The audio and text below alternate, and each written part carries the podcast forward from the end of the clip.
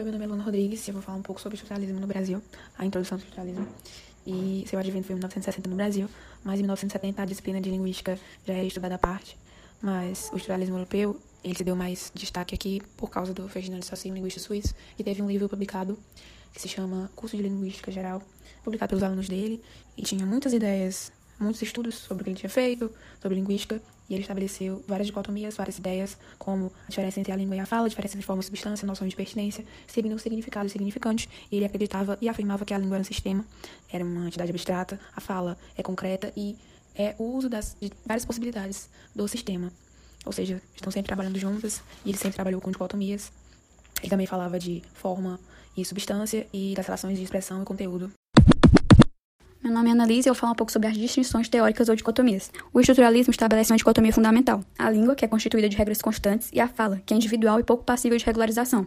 Outra dicotomia entre forma e substância. Forma é aquilo que determina oposição dentro do sistema, e substância é definida como suporte físico da forma, aquilo que é perceptível, mas que não muda as regras. Outra distinção é entre forma da expressão, que tem a ver com o valor de um som de fala dentro do sistema linguístico, a substância da expressão, que tem a ver com a realização física de sons de fala diferentes, a forma do conteúdo, que se refere a conceitos que se diferenciam, e a forma da expressão, que se refere a elementos que representam o mesmo conceito, ainda que apresentem diferença física. Outra distinção é entre sincronia e diacronia. Sincronia seria o estudo da língua no momento específico de sua história, e diacronia seria o estudo da língua através das mudanças que a língua sofre ao longo do tempo. Agora, entre as relações sintagmáticas e paradigmáticas. Nas relações sintagmáticas, os signos se encadeiam uns nos outros, formando combinações de sintagmas no eixo horizontal. E as relações paradigmáticas estabelecem-se na ausência dos elementos, feitas por substituições em eixos verticais.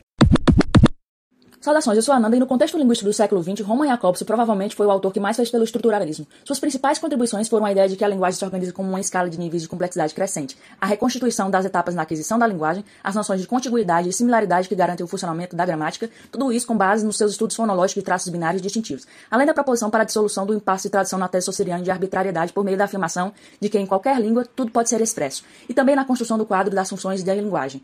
Quanto ao estruturalismo americano, surgido nos Estados Unidos na década de 20 de maneira praticamente independente do, estruturalismo europeu, não teve seus pesquisadores se reconhecendo como socirianos. Sua referência intelectual e principal nome foi Leonard Bloomfield, cuja teoria tinha como objetivo elaborar um sistema de conceitos e métodos que pudesse descrever de forma sincrônica qualquer língua, com base no raciocínio indutivo e na orientação empírica e descritivista, que deveria evitar ao máximo a interferência dos conhecimentos prévios do linguista, seguindo a crença de que cada língua apresenta uma gramática própria e uma estrutura específica formada a partir de três níveis hierárquicos o fonológico, o morfológico e o sintático, cada um pressupondo as unidades ou constituintes do anterior, e a recomendação de que as categorias gramaticais fossem extraídas dos dados, levaram a um interesse na constituição de um alentado corpus de, uma, de amostragem da língua a ser estudada. Daí a linguística estrutural americana também ser chamada de distribucionalismo.